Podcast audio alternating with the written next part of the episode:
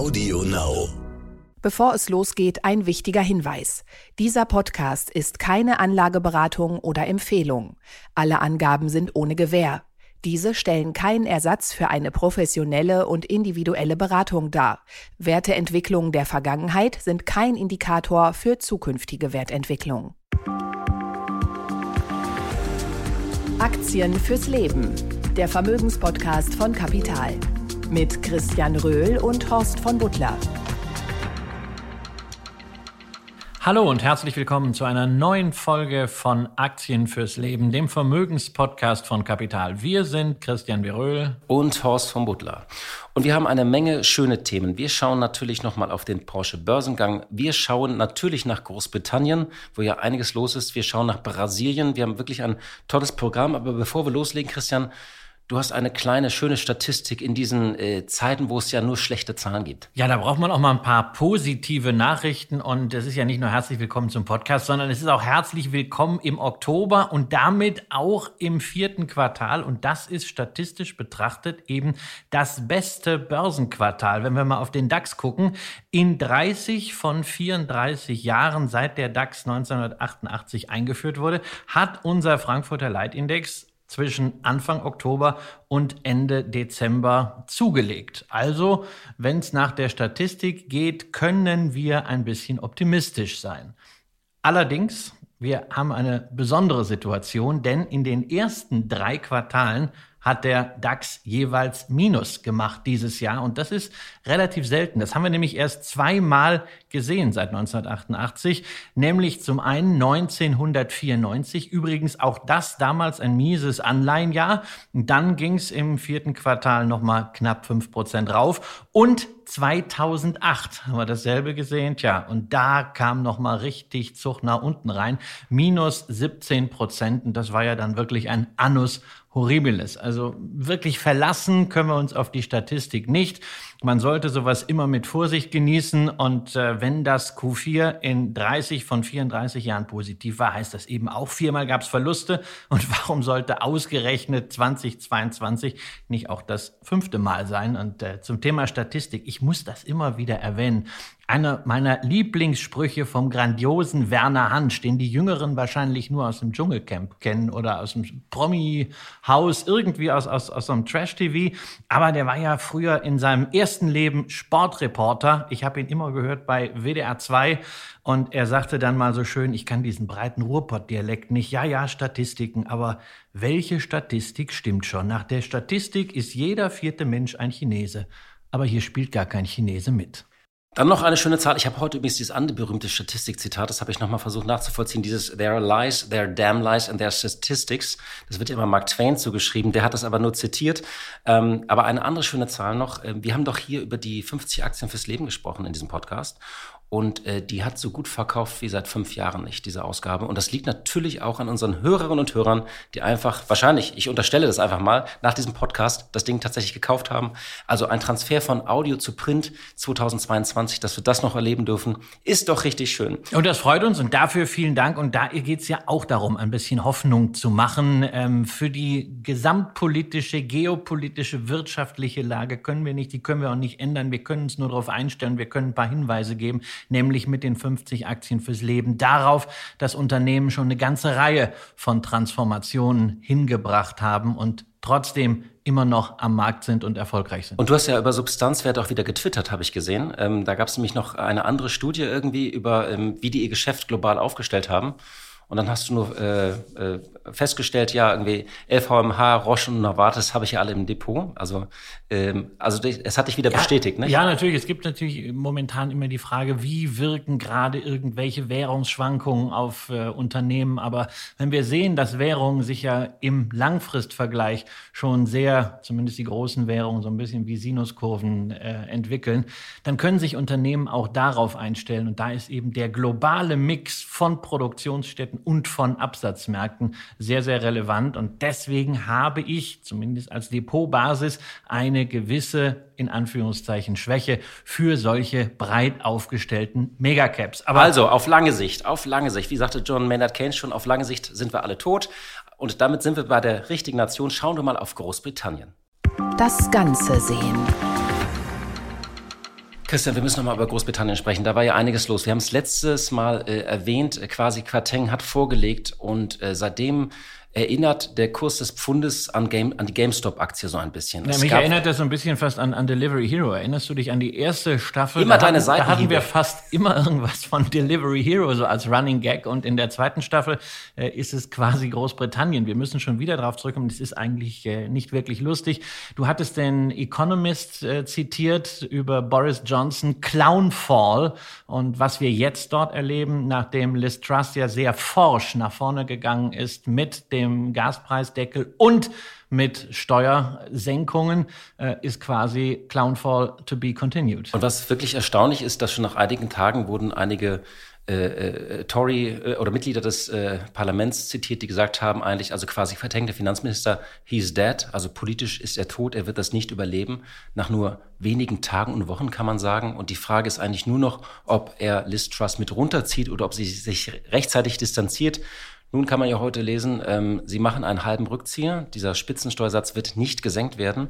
Die Frage ist aber nochmal, um zu verstehen, warum die Märkte so reagiert haben, weil die Ironie war ja eigentlich, äh, wenn eine Regierung ein Reformprogramm ankündigt mit weniger Bürokratie und weniger Steuern, lieben die Märkte das na natürlich normalerweise. Und ich glaube tatsächlich, in dieser historischen Energiekrise, und wir wissen ja auch, die haben einen Gaspreisdeckel unter anderem eingeführt, ein Energiepackage, was bis zu vier Prozent des BIPs kosten könnte, zwischen 100 Milliarden Pfund und 150 Milliarden Pfund. Da sieht man auch die Spannweite, wie groß diese Schätzungen sind. Und wenn man darauf noch eine Steuerreform macht, und wir wissen, Steuersenkungen wirken immer nur mittel- oder langfristig, und das nochmal 45 Milliarden. Da haben die Märkte gesagt, das ist uns zu viel, das ist uns zu unsicher. Und es gab ja wirklich tatsächlich, und das ist das Interessante, äh, es gab ja wenige Stunden, wo es keine richtigen Käufer mehr, kein Käufermarkt mehr für britische Staatsanleihen gab. Da gab es einige Händler, die haben gesagt, das haben wir noch nie erlebt. Dann hat die Notenbank, die Bank of England hat, hat, musste intervenieren, weil auch einige Pensionskassen plötzlich stark in der Klemme waren. Also es war wirklich eine sehr turbulente Woche. Nun machen sie einen Rückzieher und man muss sagen, diese neue Regierung ist angeschlagen und man hat ja fast schon so halb italienische Verhältnisse oder darf man das so sagen?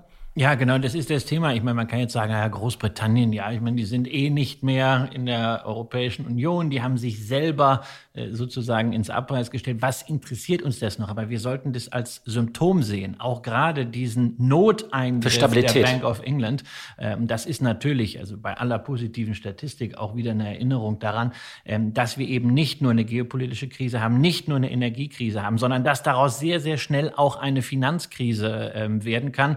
Und wir haben ja auch in der Eurozone Regierungen, die jetzt richtig Geld rausknallen. Und wenn da mal irgendwann äh, die Investoren sagen, äh, nee, nicht mehr oder nicht zu dem Preis, dann haben wir das Ganze gleich erheblich skaliert und äh, dann würde der Dollar wahrscheinlich noch weiter steigen, als er das bislang in den letzten zwölf Monaten schon getan hat. Das ist eine kritische Situation, wenngleich man nicht vergessen darf, Finanzkrisen kann man einfacher einfangen und lösen als eine Energiekrise. Weil wir den Instrumentenkasten auch eben gelernt haben, seit spätestens seit Lehman. Wir wissen ungefähr, was zu tun ist. Wir wissen, wenn es Schieflagen gibt, wenn Liquidität verschwindet, also dass man einfach, also diese, diesen Instrumentenkasten haben wir einfach. In dieser Energiekrise fehlt dieses Toolkit. Vielleicht aber nochmal zum Abschluss. Wir haben dazu ja mit Holger Schmiedingen gesprochen, dem Chefökonom von Bärenberg. Er ist ein Großbritannien-Kenner und was er nochmal gesagt hat, eigentlich sind solche Reformen prinzipiell richtig. Das war jetzt einfach too much. Deswegen haben die Märkte auch dieses klare Signal gesendet. Es fehlt so ein bisschen auch der, der Plan und Kompass für diese Regierung. Und dann hat er gesagt, mittelfristig bleibt dennoch der Brexit eigentlich das wichtigste Thema, weil das ist ja unter diesem ganzen Corona und, und, und, und Kriegsschlamassel eigentlich so ein bisschen begraben worden, die Auswirkungen des Brexits. Und er hat sich diese Daten nochmal angeguckt und hat gesagt, in Großbritannien wird einfach weniger investiert. Es wird viel weniger als vor dem Brexit investiert und das wird Großbritannien auf mittlere Sicht dann doch noch stärker treffen.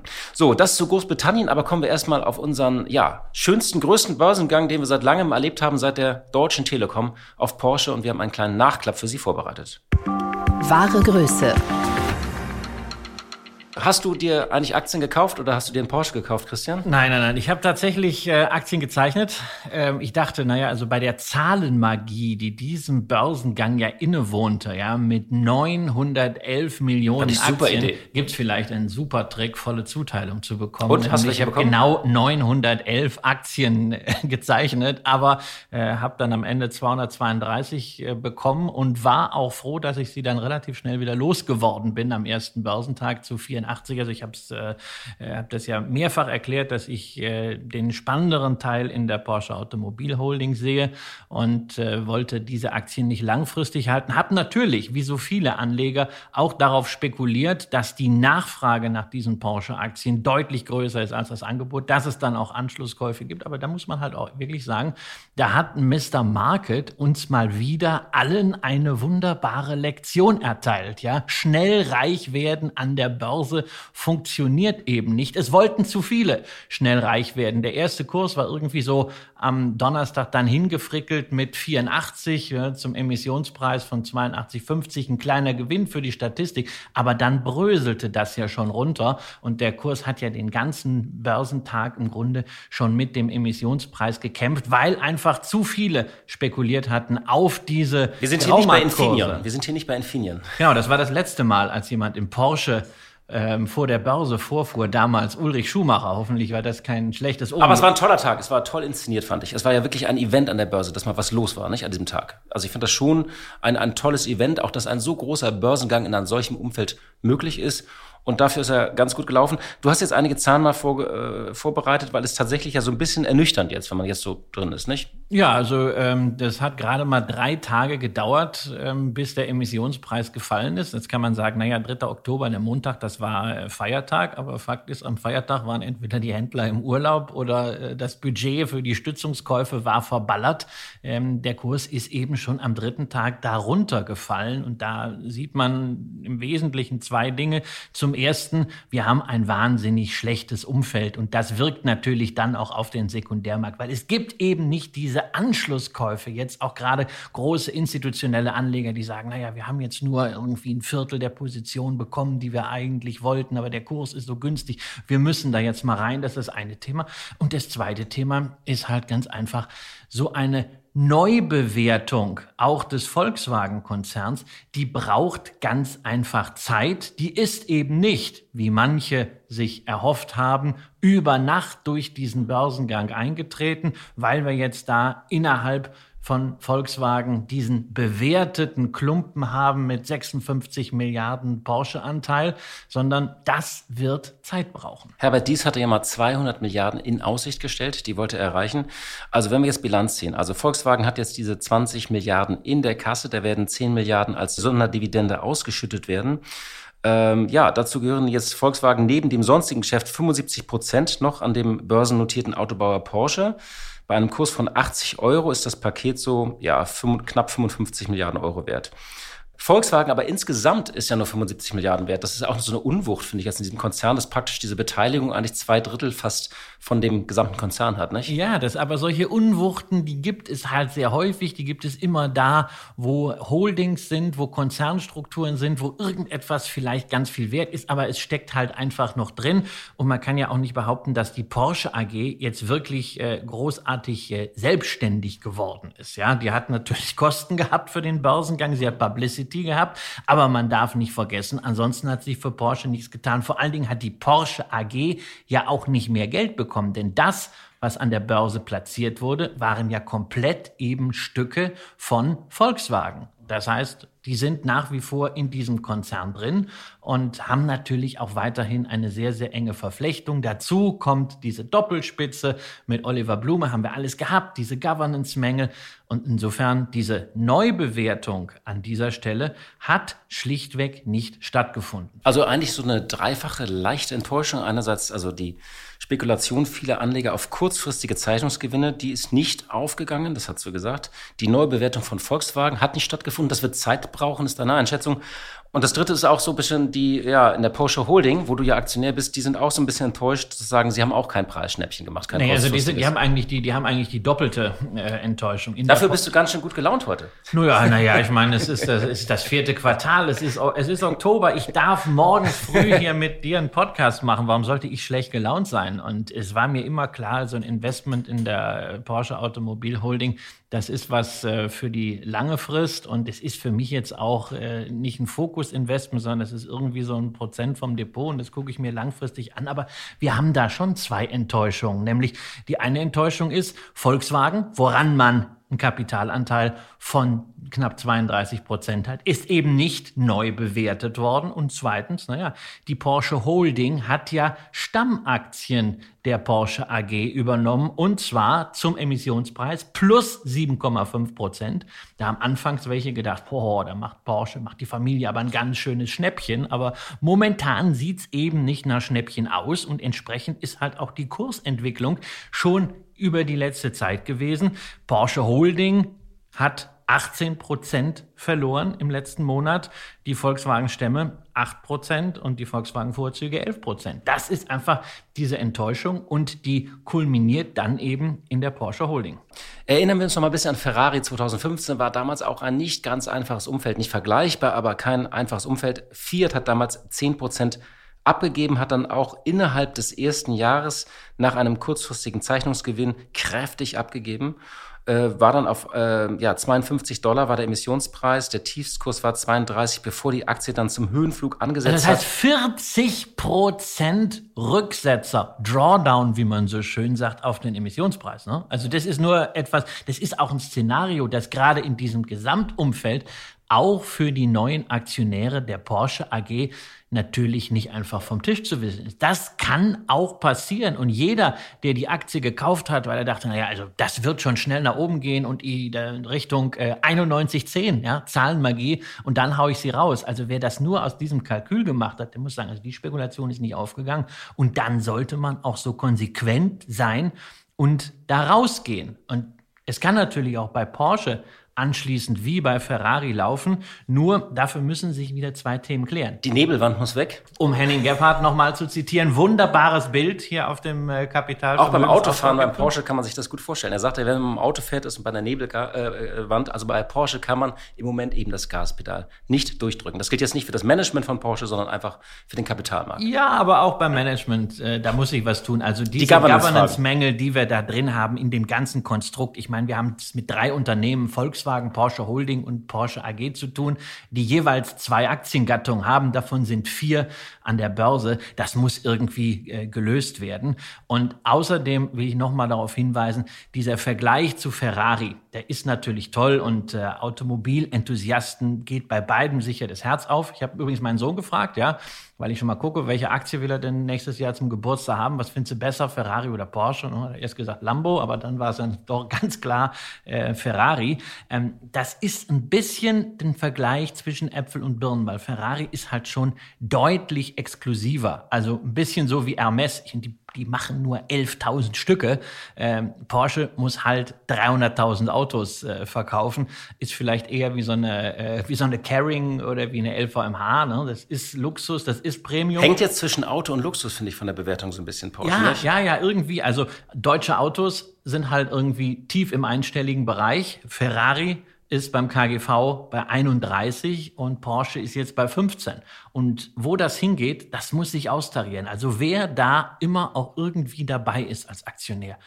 Ohne Zeit geht das nicht. Und wenn man sagt, hm, mir sind zu viele Unsicherheitsfaktoren da drin, auch von der Governance-Seite, auch vom Markt, da muss man irgendwann sagen, raus. Aber ich möchte nochmal daran erinnern, Porsche hat eine klare Strategie. Also sie haben bis 2030 eine klare Strategie, eine klare Modellpalette. Und dann fiel noch dieser schöne Satz, von 0 auf 100 ist kein Differenzierungsmerkmal, wir beschäftigen uns nur von 0 auf 200. Solche Sätze hört man, wenn man den Laden mal besucht. Und dann denke ich immer so, was für ein spannendes Unternehmen.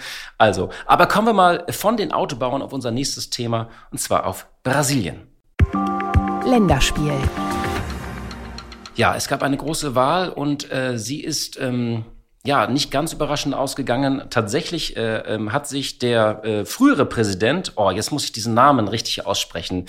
Kannst du Spanisch? In, nee, Dann, dann willst du ist ja, glaube ich, auch Portugiesisch, oder? In, in ja, genau, aber, aber willst du den ganzen Namen einmal mal aussprechen? Ich, kann, ich, könnte Französisch. Also Luis Ignacio Lula de Silva ähm, hat sozusagen... Man nennt, wir nennen ihn einfach wieder Lula. Lula, genau. Irgendwie war mal weg, war früher mal Präsident, wir erinnern uns, von 2003 bis 2011. Hat das Land durch, auch durch eine Boomphase geführt damals, aber dann gab es ja einige Korruptionsvorwürfe gegen ihn und die Regierung. Er war dann weg vom Fenster, hatte jetzt einen Kampf. Er war sogar hinter Gardinen, hinter schwedischen Gardinen. Der hat ja wirklich gesessen. Genau, also er ist wieder da. Er ist sozusagen der große Liebling, so ein bisschen auch medialer Liebling, aber auch der Volksmassen. Er ist so ein Volkstribun-Typ und er hat jetzt 48 Prozent der Stimmen bekommen und der amtierende Präsident Jair Bolsonaro hat 43,5 Prozent der Stimmen erzielt. Das ist ein Achtungserfolg. Er hatte schlechtere Umfragen. Und jetzt geht Brasilien Ende Oktober in eine Stichwahl. Und wir wollen mal ein bisschen auf die brasilianische Wirtschaft schauen und auch auf den brasilianischen Aktienmarkt, weil da gibt es auch einige spannende Konzerne. Klar, Brasiliens Wirtschaft ist im zweiten Quartal stärker als erwartet gewachsen. Und das Interessante ist eigentlich, Brasilien ist im Moment mehr als dieses BRIC-Kürzel. Wir erinnern uns an äh, Jim O'Neill, der damals dieses BRIC-Kürzel geprägt hatte. Lange, ist wirklich lange her. Und B war ja Brasilien. Es gab dann große Enttäuschungen. Aber Brasilien könnte eine große Rolle spielen. Wir haben ja eine Energiekrise, wir haben eine Ernährungskrise. Und natürlich ist Brasilien nicht nur der größte Kohlenstoffspeicher im Amazonasgebiet, da hat Bolsonaro eine verheerende Rolle gespielt in den vergangenen Jahren, sondern ist natürlich äh, ein großer Player auf dem Energie- und Lebensmittelmarkt. Und deswegen ist es auch so spannend, glaube ich, und wir, es, es lohnt sich einfach mal näher auf dieses Land zu schauen, denn äh, das Interessante ist, es gibt eine McKinsey-Studie, die aus dem das Handelsblatt äh, zitiert hat vergangene Woche, und das unter anderem, was mir gar nicht so klar war, dass auch Brasilien bei der Produktion von Wasserstoff im Jahr 2030 neben den USA, Australien, Spanien und Saudi-Arabien einer der besten Standorte werden können. Und deswegen ist auch, ähm, ja, hat ein Wettlauf ausländischer Konzerne in Brasilien wieder eingesetzt. Brasilien hat neben den USA, China, Hongkong und Kanada am meisten ausländische Direktinvestitionen angezogen. Und JP Morgan, die Investmentbank, schätzt, dass es in diesem Jahr mit rund 56 Milliarden Dollar nochmal 10 Prozent mehr werden könnte. Ja, das hört sich alles äh, richtig gut an, nur äh, man darf halt nicht vergessen, es gibt auch eine ganze Reihe ja, also Bedrohungs Bedrohungsfaktoren. Einen hast du natürlich genannt, Bolsonaro. Also ökologisch ist das Ganze eine Katastrophe und natürlich auch äh, die Außenwahrnehmung äh, Brasiliens, äh, gerade in der westlichen Welt, leidet natürlich äh, unter dem, was der Präsident so veranstaltet. Man hat das auch jetzt wieder im äh, Sicherheitsrat gesehen. Äh, erneut hat Brasilien es nicht geschafft, diese Annexion äh, der äh, ukrainischen Gebiete durch Russland entsprechend äh, zu verurteilen. Also das ist, das ist sicherlich so ein, so ein Thema auf der politischen Ebene.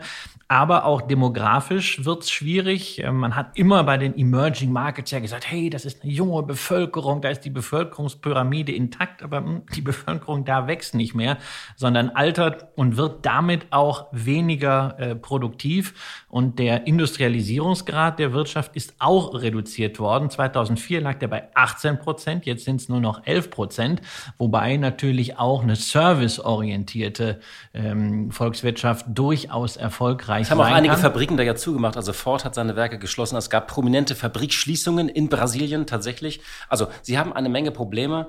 Und aber ich finde das interessant. Ich habe so als Journalist gefühlt schon so immer diese Boom- und Bust-Geschichten, die man auf dem, äh, auf dem Schreibtisch hat. Ich hatte viele Boom-Geschichten äh, auf dem Schreibtisch. Lange ging es sozusagen unter Bolsonaro. Man muss sagen, er war ökologisch verheerend, aber im Gegensatz zu anderen rechten Regierungen hat er der Wirtschaft jetzt nicht so unmittelbar geschadet, wie das sonst der Fall ist, weil viele Rechtspopulisten schaden ja auch wirklich der Wirtschaft. Ja, also zumindest kann man momentan sagen, ähm, Brasilien ist eines der ganz wenigen Länder, die auf Leitzinsbasis einen positiven Realzins haben. Also das ist ja auch mal was, was man hervorheben kann.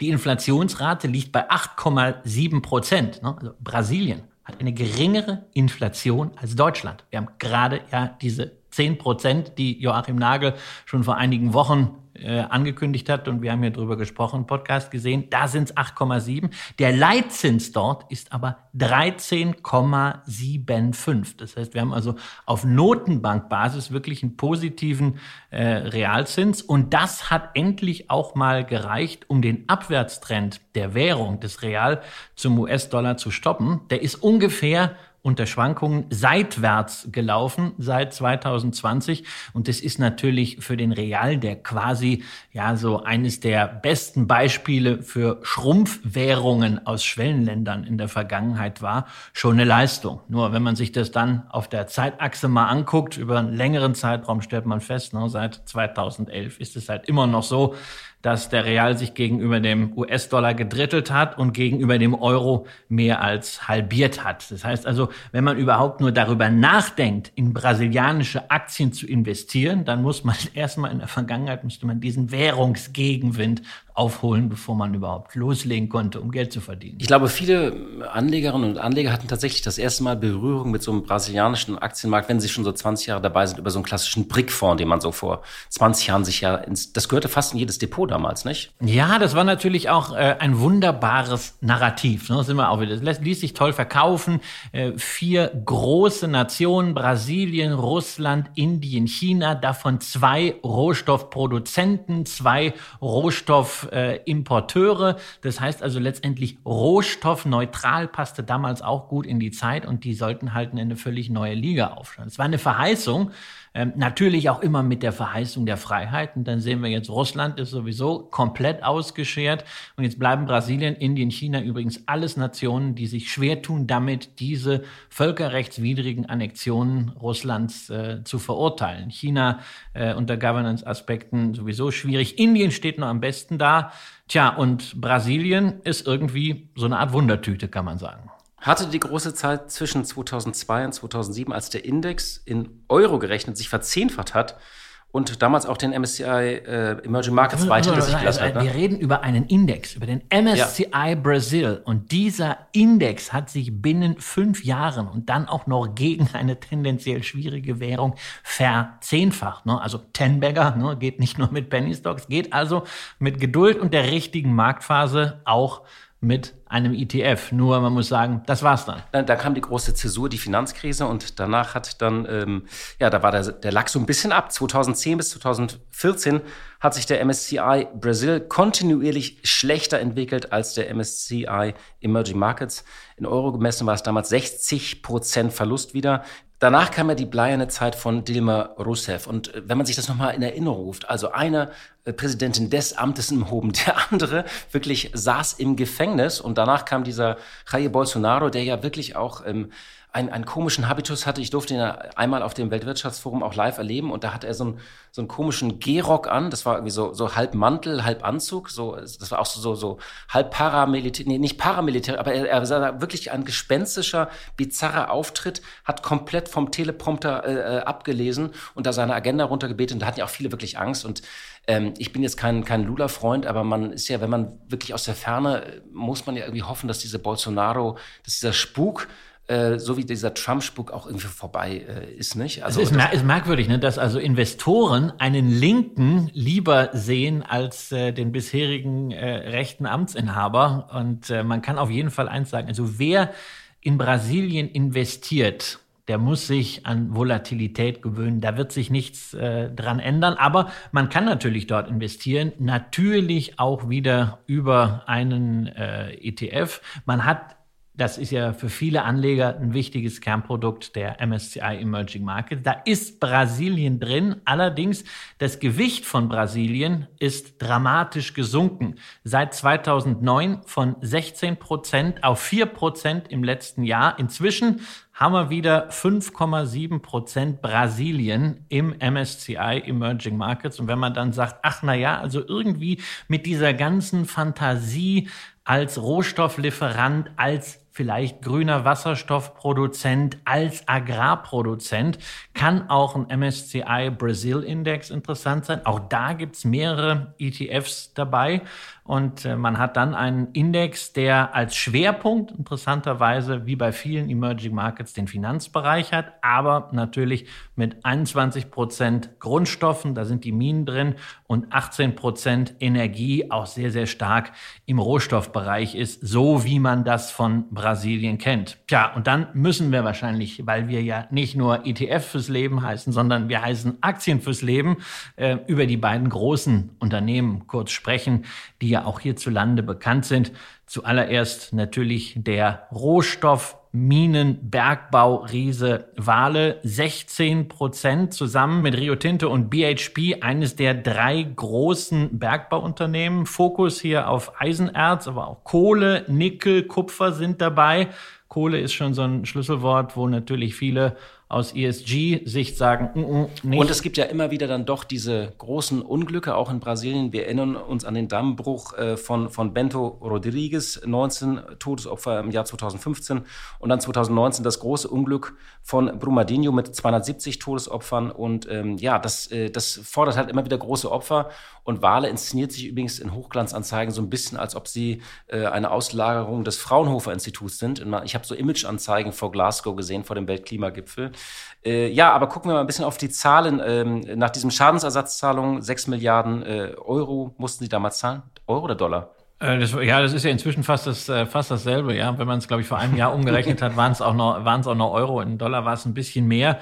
Ähm, ja, es, äh, aber durch die per Saldo ja doch recht deutlich gestiegenen Rohstoffpreise ähm, fahren die wieder sehr erkleckliche Gewinne ein. Dividendenrendite aktuell zehn Prozent. Das zeigt schon, ähm, dass wie auch bei Rio Tinto und bei der BHP Group eben der Kurs nicht großartig mit hochgekommen ist. Allerdings Bewertung deutlich niedriger niedriger, etwa die Hälfte davon. Also ich bin ja mit Schätzungen immer vorsichtig, bei Rohstoffunternehmen sowieso. Wenn wir mal auf die letzten vier Quartale gucken, haben wir hier ein Kursgewinnverhältnis von drei bis vier. Und da weiß man immer, Warnung. Und da gibt es zwei Themen, vor denen man warnen muss. Erstens allgemein natürlich die Volatilität der Rohstoffmärkte, wie bei Rio Tinto, wie bei BHP. Und dann halt auf der anderen Seite dieses Thema Governance-Mängel. Denn die Aktien liegen in Streubesitz, aber es gibt sogenannte Golden Shares, die beim Staat liegen.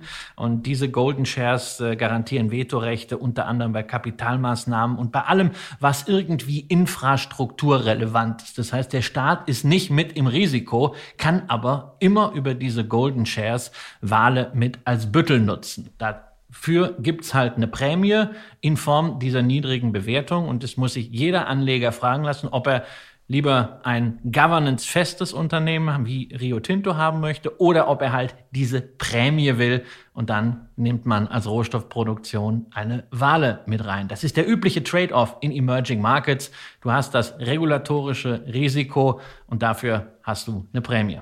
Schauen wir nochmal auf die zweite Achse Petrobras. Das ist ein, äh, ja, der Ölkonzern in Brasilien, macht 83 Milliarden Dollar Umsatz im Jahr 2021 zum Vergleich zu Exxon. Die machen 276 Milliarden Dollar, also deutlich kleiner. Ja, äh, gerade wurde der äh, sechste Chef seit Bolsonaros Amtsantritt bestellt. Also ja, und das ist wirklich volatil. so. Bolsonaro feuert die. Ja, ja genau. Und das, äh, das kann er auch, weil die Regierung hier nämlich wirklich 50 Prozent hält. Und wir kennen diese Proteste in, in Südamerika, gibt es ja immer diese Rohstoffproteste, die sind ja noch sehr viel ausgeprägter, die gibt es in allen südamerikanischen Ländern. Und äh, ja, dieses Unternehmen wird auch immer wieder dazu genötigt, Treibstoff günstiger abzugeben. Also auch ein hochpolitisches Unternehmen. Das ist, glaube ich, ein Muster, das einem immer klar sein äh, muss, wenn man in diese Unternehmen investiert. Dass sie eben sehr politisiert sind. Genau, und ich meine, dafür wird man belohnt, halt auch wieder äh, mit einem Kursgewinnverhältnis zwischen drei und vier und einem Kursumsatzverhältnis von 0,85. Ne? Also auch da wieder der Vergleich zu Exxon, da sind wir bei acht bis neun KGV und äh, 1,1 mal Umsatz, ist also deutlich höher bewertet. Man kriegt auch eine sehr fette, aktuell sogar zweistellige Dividendenrendite. 16,45, das ist ja richtig. Ja, viel. aber die Ausschüttung schwankt natürlich sehr, sehr stark, je nachdem, was die Regierung gerade möchte. Es gibt auch immer wieder Spekulationen über eine Privatisierung. Ich weiß, dass die Aktie sehr viele Fans hat. Übrigens nicht nur auf der Aktienseite, sondern auch auf der Anleihenseite. Aber man sollte immer bedenken, da geht es nicht nur um das Rohstoffthema, sondern es geht halt auch immer um diesen, ja, letztendlich politischen, regulatorischen Trade-off. Man nimmt diese Risiken und bekommt dafür eine Prämie. In der Vergangenheit hat sich das weder bei Petrobras noch bei Wale, wenn man mal die etablierten Wettbewerber aus dem Westen nimmt, äh, gelohnt. Aber wer es machen möchte, kann es über einen ETF tun, der natürlich dann auch entsprechend günstig bewertet ist. Kann sich natürlich gleich auch überlegen, ob man wirklich dann Brasilien haben möchte oder ob man es nicht weiterzieht Richtung Lateinamerika. Auch dazu gibt es einen ETF, da sind dann nur drei 60 Prozent Brasilien drin, 25 Prozent Mexiko und ein bisschen Chile, Peru und Kolumbien. Aber man muss ganz klar sagen, es ist ein exotisches Thema und wer von Brasilien profitieren möchte, gerade mit Blick auch auf Energie und grünen Wasserstoff, kann noch mal ein paar Folgen zurückhören. Da haben wir nämlich über die Iberdrola gesprochen. Äh, die machen 18 Prozent ihrer Umsätze auch in Brasilien und vielleicht reicht das ja auch. Also erstmal die Stichwahl abwarten, würde ich sagen, am 30. Oktober und dann schauen, ob man in Brasilien investieren will. Das letzte. Ja, wir kommen schon zu unserer letzten Rubrik. Ähm, und zwar, äh, ja, die geht über ein Unternehmen, was, was wir immer wieder hier erwähnt haben in diesem Podcast, und zwar Unilever. Und da gibt es jetzt tatsächlich einen Chefwechsel. Und man muss einfach sagen, äh, es gibt so einen leichten Seufzer der Erleichterung, äh, dass, dass es vorbei ist. Ja, Alan Job hat äh, gesagt, er wird zum Ende des kommenden Jahres dann den CEO-Posten äh, räumen. Er ist ja quasi so ein Urgestein von Unilever. Er ist seit 35 Jahren im Konzern, zwar erst seit drei Jahren an der Vorstandsspitze, aber wenn man in einem Unternehmen so lange ist, fällt fällt es vielleicht auch irgendwann schwer, mal den Hebel umzulegen und etwas komplett neu zu denken und dieses Portfolio komplett neu zu strukturieren. Insofern sind Investoren recht erleichtert. Genau. Und dahinter ist natürlich auch der aktivistische Investor Nelson Pels, der darf irgendwie seinen Sieg feiern. Das Interessante ist ja, Job hat ja immer versucht, ähm, so zwischen Rendite und Wachstum eine, eine gute Balance zu finden. Unilever galt ja auch immer, ich erinnere, eine große Fortune-Geschichte ist Unilever das letzte gute Unternehmen, also nicht Rendite um jeden Preis, aber er hat irgendwie einen großen Fehler gemacht und das hat die FT auch nochmal festgehalten. Der Vorgänger, äh, Paul Porman, der äh, wurde, hat ja ein Übernahmeangebot damals abgewehrt. Das war seine große Leistung von Kraft Heinz. Und äh, der scheidende Chef wird jetzt damit in Erinnerung bleiben, sozusagen, dass er eine Übernahme, äh, eine Übernahme geplant hat, die eben ja, die falsch war, die ein, ein Fehler war und die letzten Endes auch zum Verhängnis geworden ist. Wir erinnern uns, er wollte ja Anfang des Jahres in einem Megadeal das äh, Konsumgeschäft des Pharmakonzerns GlaxoSmithKline kaufen. Das waren 68 Milliarden Dollar. Und äh, ja, das wurde damals ähm, äh, zurückgewiesen und viele Investoren haben gesagt, ein Glück hat, ist dieser Deal nicht zustande gekommen. Ja, und damit war er eigentlich äh, eine lame duck und äh, Perls hat jetzt eigentlich mal so äh, den Deckel drauf gemacht mit seinen äh, 1,5 Prozent. Wir haben das ja hier im Podcast auch schon besprochen, haben das mal nachgezeichnet, wie er damals bei Procter Gamble vorgegangen ist. Das lässt sich ganz gut übereinander legen und insofern die Aktie seit Perls dabei ist. Im Mai ist er eingestiegen, in äh, britischen Pfund 10 Prozent gestiegen, in Euro immerhin 6 Prozent. Dividende gibt's auch drauf. Die Nachrichten waren gar nicht so schlecht. Und ich würde mal eine Wette eingehen, nämlich, dass ähm, Job nicht erst Ende nächsten Jahres gehen wird, sondern dass man sich bemühen wird, früher schon jemanden zu finden, um jetzt nicht über ein Jahr einen lame duck auf der CEO-Position zu haben. Allerdings wird man, das ist so eine kleine Pikanterie am Rande, dabei einen gewissen Wettbewerb haben, denn mit Reckitt Benckiser, die ja auch in Großbritannien ansässig ist, äh, sucht eine zweite weltumspannende Konsumgüterfirma gerade einen CEO, denn äh, Laxman Narasimhan ist ja zu Starbucks gewechselt. Das heißt, wir haben also jetzt zwei vakante Spitzenposten im Konsumgüterbereich, damit aber auch zweimal eine Chance, dass Unternehmen, die eigentlich gut aufgestellt sind, aber zu viele und zu unstrukturierte Markenwelten haben, sich komplett neu aufstellen. Und da haben wir ähnlich wie im Lebensmittelbereich dieses Monopoly. Ich persönlich bin bei diesem Monopoly auf Seiten von Unilever, weil da ist noch wesentlich mehr Substanz, da ist wesentlich mehr aber auch zu tun. Aber auch das ist ein sehr langfristiges Thema, wenn man sich Procter Gamble anschaut.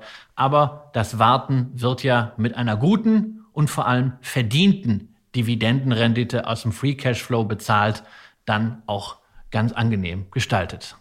Ja, liebe Hörerinnen und Hörer, das war's. Wir sind am Ende unserer heutigen Folge. Ja, es war ein Streifzug um den Globus, kann man sagen. Wir waren in Großbritannien, wir sind kurz in einen Porsche gestiegen und waren dann in Brasilien und sind gelandet, ja, ähm, äh, am Mittagsessentisch mit den ganzen Marken Knorr, Brühwürfeln, die wir kennen. Ähm, kommen Sie gut durch die Woche, machen Sie es gut und danke für Ihre Zeit und für Ihre Treue. Aktien fürs Leben. Der Vermögenspodcast von Kapital mit Christian Röhl und Horst von Butler.